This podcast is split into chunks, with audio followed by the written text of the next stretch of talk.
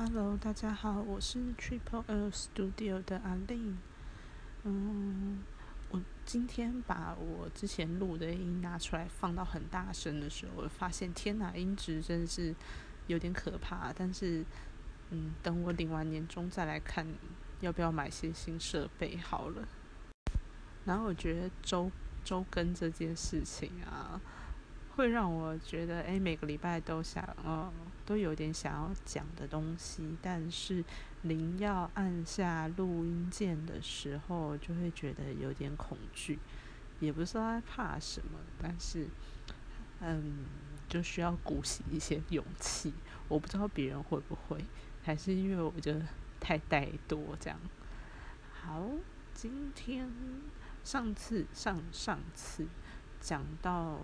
嗯，设计师画完设计，呃，设计师该做什么事之后，今天来从这之后开始聊吧。那从设计师画完设计图，想好他的嗯用料、用布，然后辅料跟一些呃装饰的东西之后，通常他们就会把设计图交给打板师。也就是我现在在做的工作，这样。那打板师就要负责把他的图画成可以，呃，可以实际穿的衣服。这样说起来有点有点飘渺。通常我讲到这里的时候，大家就会开始放空，因为可能衣服对大家来说就太太好取得了。你没有想过这只。你的袖子，呃，如果把它摊平变成一块布的时候，它会长什么样子？或是，呃，你的前前胸，就是上一个 T 恤的前面跟它背后，你如果把它呃整个都拆开来摊平之后，它应该是要长什么样子？所以，呃，其实大家对于这件事情都有点。没有概念，所以我在讲说哦，我把我的工作就是负责把设计师画成的图变成可以实际穿的衣服。这样讲的时候，通常大家都会以为我就是负责车衣服的人，但是其实不是，我是把设计师画的 A4 的图，然后转变成可以被制造出来的衣服。的人，天哪！我觉得我这样讲起来还是有点难以理解。嗯，如果你有更好的说法的话，可以来告诉我一下，我该怎么做？啊，我发我发现了，我刚才太觉得觉得太困难，我就去问了一下 Google，嗯，打板师就是是 Google 搜寻一下他，我发现有一些解释，应该说是他。呃，从把设计师的设计的手稿，然后变成呃做衣服需要用的纸板版型啊，好像这样这样讲好像比较合理。那在这个阶段呢，我们会注意到的是，首先拿到图之后，会先看它的图合不合理，它有没有一些。做不出来的剪接线，或是做不出来的工序，那呃，这个事情在面对年轻的打年轻的设计师的时候，常常会发生。就是呃，他的东西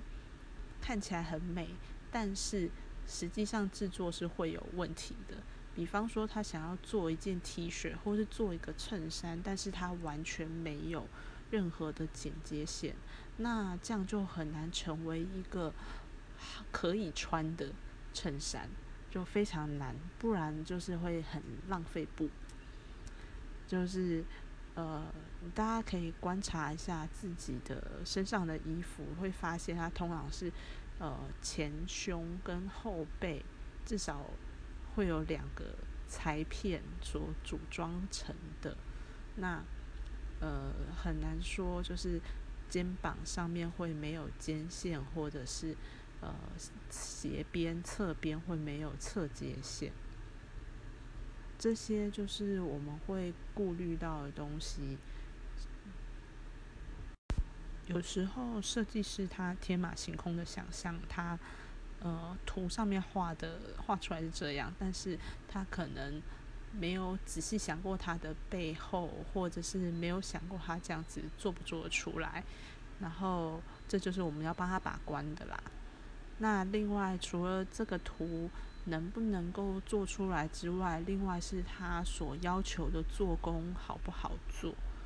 那这通常我们就会去跟样品师或是呃技术总监他们去讨论，就是这样子的车工能能车吗？然后因为这关乎到后续的呃制作的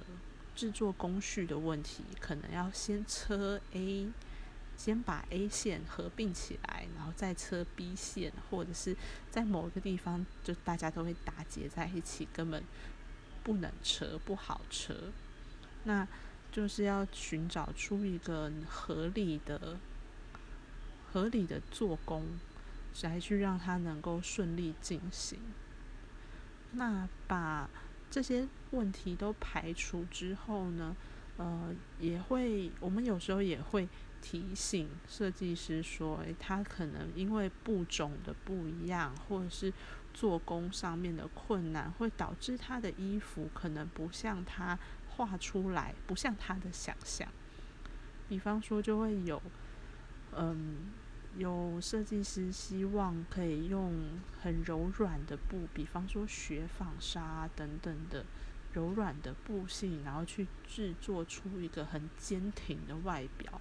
那我们就会跟他说，你挑的布要做这样子的衣服是很。不好达成，是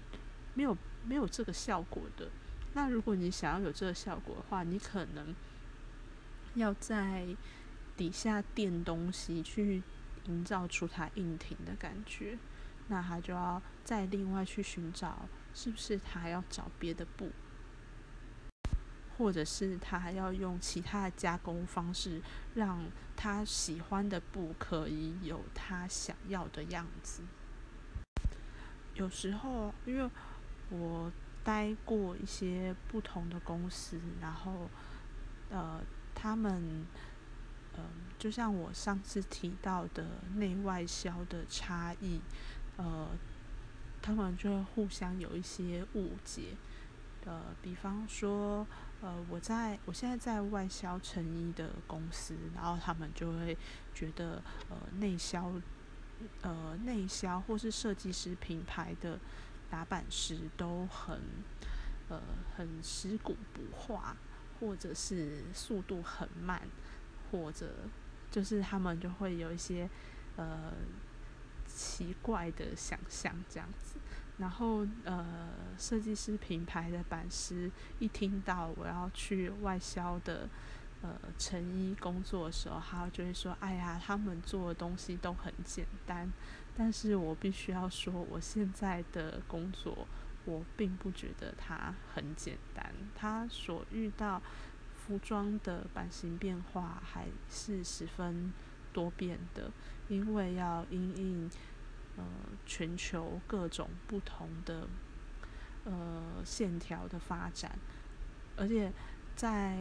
国际的品牌上面，他们更追求更多的变化。他们可能，比方说运动的机能性的衣服，他们有弹性，或者是呃，他们就可能是贴身的外观。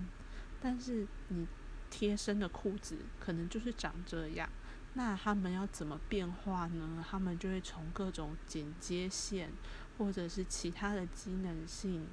去在上面做变化，所以在做工跟呃线条上面的变化，反而是比呃设计师品牌还要在有是复杂在一些不同的地方啦。那设计师的品牌，他们很容易就会有立体的裁剪，然后呃材质的变化，那可以体。会到的地方是不太一样的。我觉得，嗯，光说就是我的比较难，你的比较简单，这种话就太武断了。像在呃内销的设计师品牌的衣服上面，它通常就不会出现呃弹性，比较少会出现弹性的布料，或者是呃镭射粘合啊等这些比较用在机能的机能布上面的工艺。那呃内销的衣服就会比较常出现很高级的布料。像我前几天跟朋友聊天，他就说，呃，他们公司就会用，呃，一码几千块的克什米尔的羊毛啊，或者是皮草这类的东西，在呃运动运动品牌上面就不会出现，那就是这双方不同的差异，所以我在。转过来这边的时候，就觉得说：“天哪，我真的是到了另外一个行业，而且这两个明明都是打板师，但是它的那个产量是差很多的。就我之前的公司呢，可能我一个裤子，呃，下单八百件，我就觉得哇，好多哦，就是发财了这样子。”那但是到现在这间公司，有时候三四千件是，呃，还蛮正常的，然后几百件就觉得哦，有有点少，这样子的概念，就是那个数量跟那个市场的概念是不一样的，然后衍生出来的就是，呃，在所有的成本掌控上都差很多，因为像我。内销市场可能做一件大衣两百多件，那它的用料上面都会比较宽松，它可以呃比较大的容许值。但是呃，如果到现在我这样子随便就几千件的话，如果单件用量掌控不好的话，就会多很多买很多布，或是少买很多布，然后。这样子的话，在成本的控管上面就必须更精准。哎，我觉得好像讲的有点太深了。总之，就在我打完板之后，把那个纸样通通刷出来之后，啊，我我这边再再岔题讲别的事好了，就继续岔题，就是。就讲到说，很多人不知道身上的衣服把它摊平之后，到底会变成什么样子。最近也有朋友在跟我说，他想要自己学做衣服，然后他就问我说，有没有什么教学或是什么入门方法？我就说，其实你想学很简单啊，把你最喜欢的那件衣服拆开来摊平，然后把它的轮廓描下来。你就得到了你最喜欢的那件衣服的纸板了。那你再用这个纸板呢，去剪你喜欢的布，再把它车起来，你就复制了一件你喜欢的衣服。然后我朋友听到我这样说，就觉得哇，原来这样就可以啊！我说，哎，对，没错，这样就可以喽。就你也不用真的去学你整套的课程。不用像我这样花费个嗯十几万，然后去一直不停到处的学习。你只要把你喜欢的那件衣服描下来，然后就可以复制一堆你喜欢的衣服了。这样不是很棒吗？你也不用学那么多东西哦。这样说起来，当然是因为是跟我很好的朋友，而且我知道他做这件事情。只是兴趣，他没有打算要，呃，以此为置业，然后我才会这样说。不然，如果只要是有人觉得说啊，打板这件事情很简单啊，然后我随便做一做，然后能穿就好，然后或者是说，呃，我学就是。做过几件 T 恤，然后我就开始帮别人做衣服，或者是，呃，就是我觉得要先理解这个行业，才才会知道，呃，如何去尊重各个不同职业的人。就像美编一样，大家都可以说哦，我会用 Photoshop，我会用修图软体。那我们每个人都是美编了吗？这就不是，而且我觉得这样子的想法就很不尊重专业。说穿了，就是一种态度上的问题。然后，呃，市面上也有很多教别人做衣服的人，就有好有坏啦。有的真的是把做衣服想的太简单，讲的太简单，然后也有的就是，呃，为了说，哎，呃。做出你想穿的衣服，但是呢，它就会限制你，不可以是太难的，因为这样就没有办法在那个时间，在那样子的金钱底下完成。我觉得，看这些教人做衣服的课程，我就觉得哇，满满的尴尬，就是从呃我会设计，然后到。我现在在打版这件事情来说，我觉得坊间的这些课程真的是没没办法满足，就是我的设计的灵魂这样。哎，好，岔题回来，总之，呃，打版要难可以很难，要简单你也可以简单的做，但是请大家尊重专业，大概就是。呃，就我想讲讲想讲的事啦，这样好，回来到这个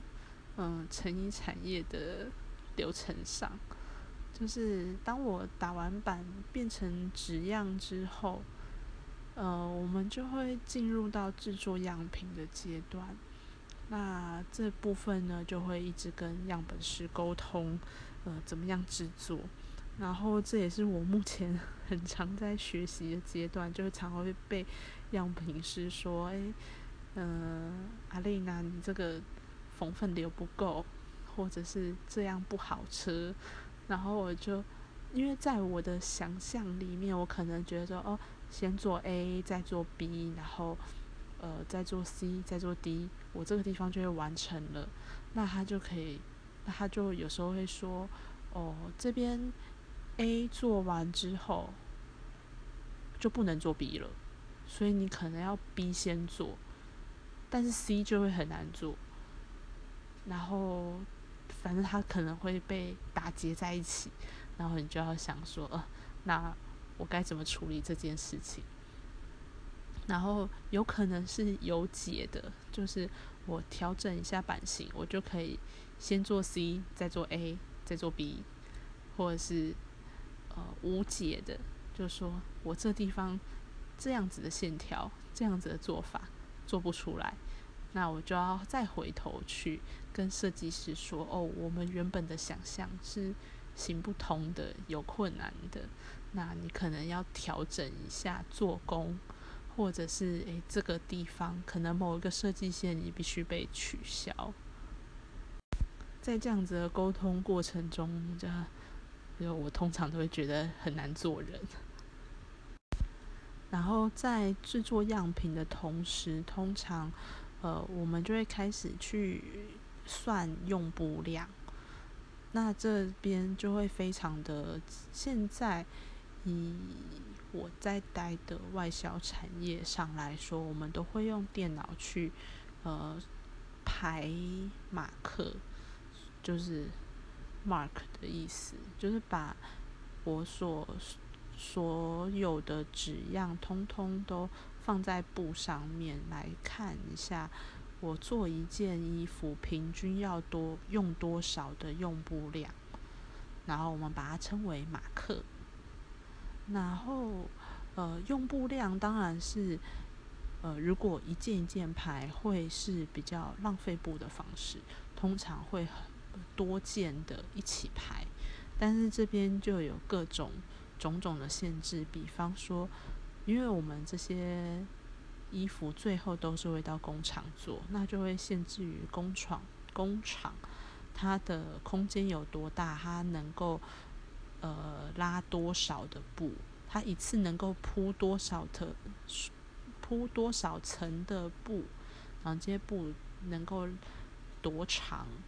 来去限制它呃马克的呃一件的用量。那除了算用布量之外，还会算用线量，就是可能我一件一道车线多长，然后怎么样子的做工，它需要呃上线跟下线各多少的量，通常就会有一个公式算出来，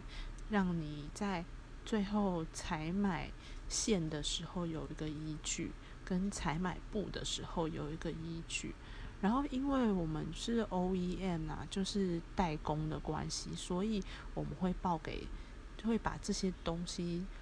融，就是统整起来，呃，报一个价钱去给客人这样。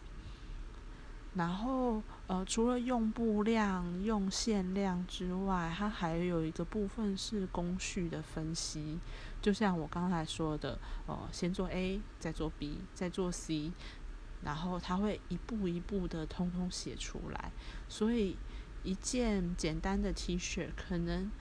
呃十几二十个工序就可以完成；一件复杂的外套，它可能会有呃。几十五六十种工序才有办法完成。那我其实最近的兴趣就是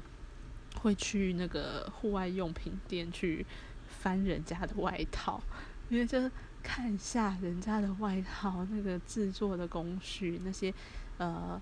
不光是车缝啊，还有粘合，比比比方说是防水贴条啊，或者是有一些。粘合的胶，它不是用车缝的，然后这些就通通都是工序，也都是就是打板师会顾到的事情。这样，那工序分析完之后呢，就会算工角，就是我做一件呃衣服需要多少的工序，那一个人要做多久？然后就会把人事的成本加进去，然后包含了呃我们的成本、业务的成本，然后场地、巴拉巴拉巴拉、水电，所有东西通通加进去之后，就会成为我们一件衣服的成本。它是非常的被需要精算的。那这一部分呢，在呃，外销这边就贯彻的非常彻底，就每一个步骤都有专职的人员去精做精算的这个东西。那在我之前呃设计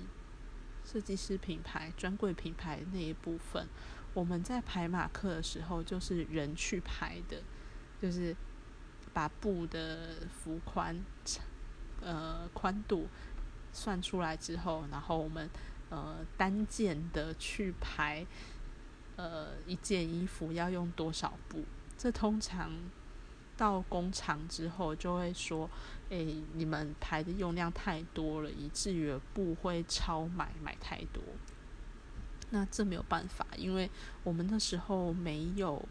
没有额外的资金再去跟流程也有关系，反正我们没有办法再多请一个人。去排用量这件事情，所以就只好是样本师自己排，然后我们也只有电脑的放缩人员这样子，就是哦，也没有人在精算工序的分析，因为都还在开发阶段。这个东西通常是工厂会工厂会去做分析的。那因为我之前的。呃，设计师品牌它的工厂是委外去制造的，所以呃，我们就不负责分析工序，然后就只有算用布量，然后用线量也没有算，然后再乘以某个几趴，就当做是我们的所有的人事成本，然后就变成一件衣服的定价。那现在 OEM 就不一样，就是算的非常的精确，然后再给客人这样子，然后客人呢还要再加上加上他的他那边人事管销的呃成本之后，才会是你们买到衣服的售价。大概大概就是这样吧。那每家工作的呃职务不同啊，流程不同，它就会产生出些奇奇怪怪的职位。就像呃有些地方，它有一些行政助理啊，或者是说呃有些地方，像我之前工作的地方呢，打板师就只要打板，但是呃我现在的然后哦对我那时候。的工作打板师就只要打板，他不用放缩，然后也不用去看马克怎么排，然后呃很多东西他都不用去顾虑到。但是现在的工作呢，就是自己打板子，然后自己放缩，然后马克师会有专业的人员去处理。然后我们必须要想所有的做工合不合理，嗯，这类的事情是让我觉得，哇，以前的板师做的好轻松啊，就只要把板子画完就好了，缝缝也不用留，就是样本是自己想，就是去想要怎么看他们的做工如何，样本是自己留。那当然是因为在平织布上面，他们的做工是比较简单的。然后在机能的弹性布料上面，他们的做工是比较复杂的，所以他们的缝份就会差别很大。然后，呃，所以每一家公司都会因应他们自己的特殊的流程，然后就会有一些不同的职位，像。以前的公司，呃，配这些主料啊、布啊、副料等等的，是设计助理的工作。然后，但是到这边呢，配主副料的就会是接单的业务的工作。然后再到呃样本师来，样本室来，然后会有一个主管啊去分配工作给不同的样本人员。那。在我听，即使是设计师品牌，它内部的工作也会，呃，职务跟流程也会有一些不一样。那像有些国内的，他们会赶着要拍照，就是拍行路的照片去给客人下单，所以呢，他们在拍照前是最忙的。但是呢，我那时候的公司，他们是先。呃，先有贩售会，先有买手会，就是先把衣服给客人看，然后下完单之后，他们才会拍照，然后作为作为我零售贩售的一些宣传。所以，因为拍照这个呃项目被往后延了，所以他的呃，我们比较赶的就会是说，我们要去。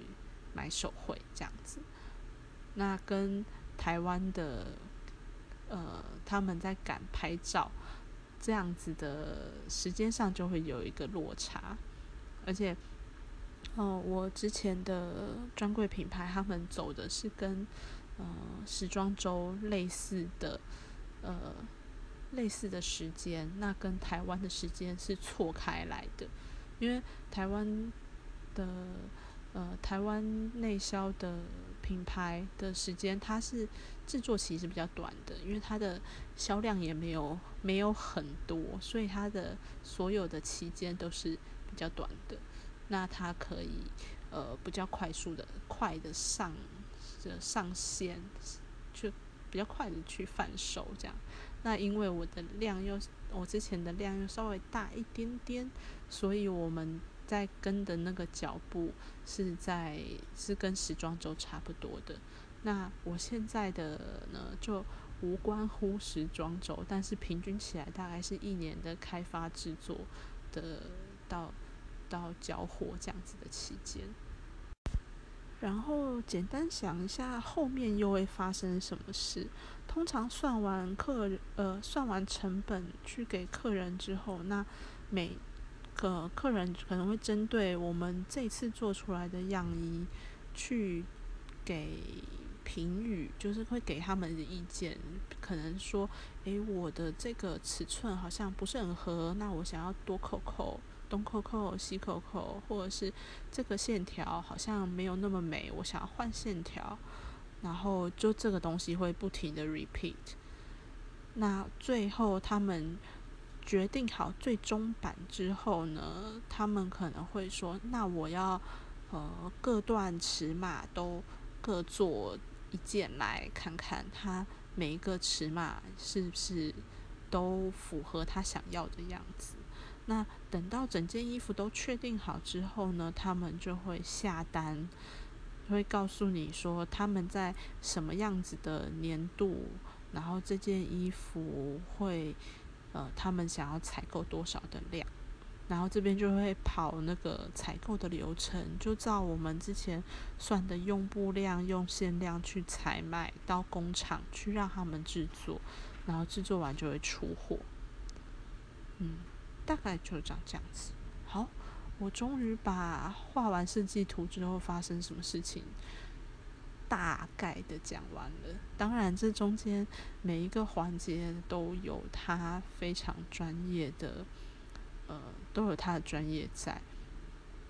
所以，呃，可能今天换一个采购人员来，他就会讲他采购的流程啊什么的，然后或者是呃，一直到下游的辅料商啊，他就会讲他自己的流程。Anyway，大概。一件衣服，你手上买到的衣服，它前面就是那么多的人力，那么长的时间所开发出来的一件商品。好，那今天先这样，我们我再想想看后面还有什么可以聊，后面可以聊的东西还有非常的多。好，就这样，拜。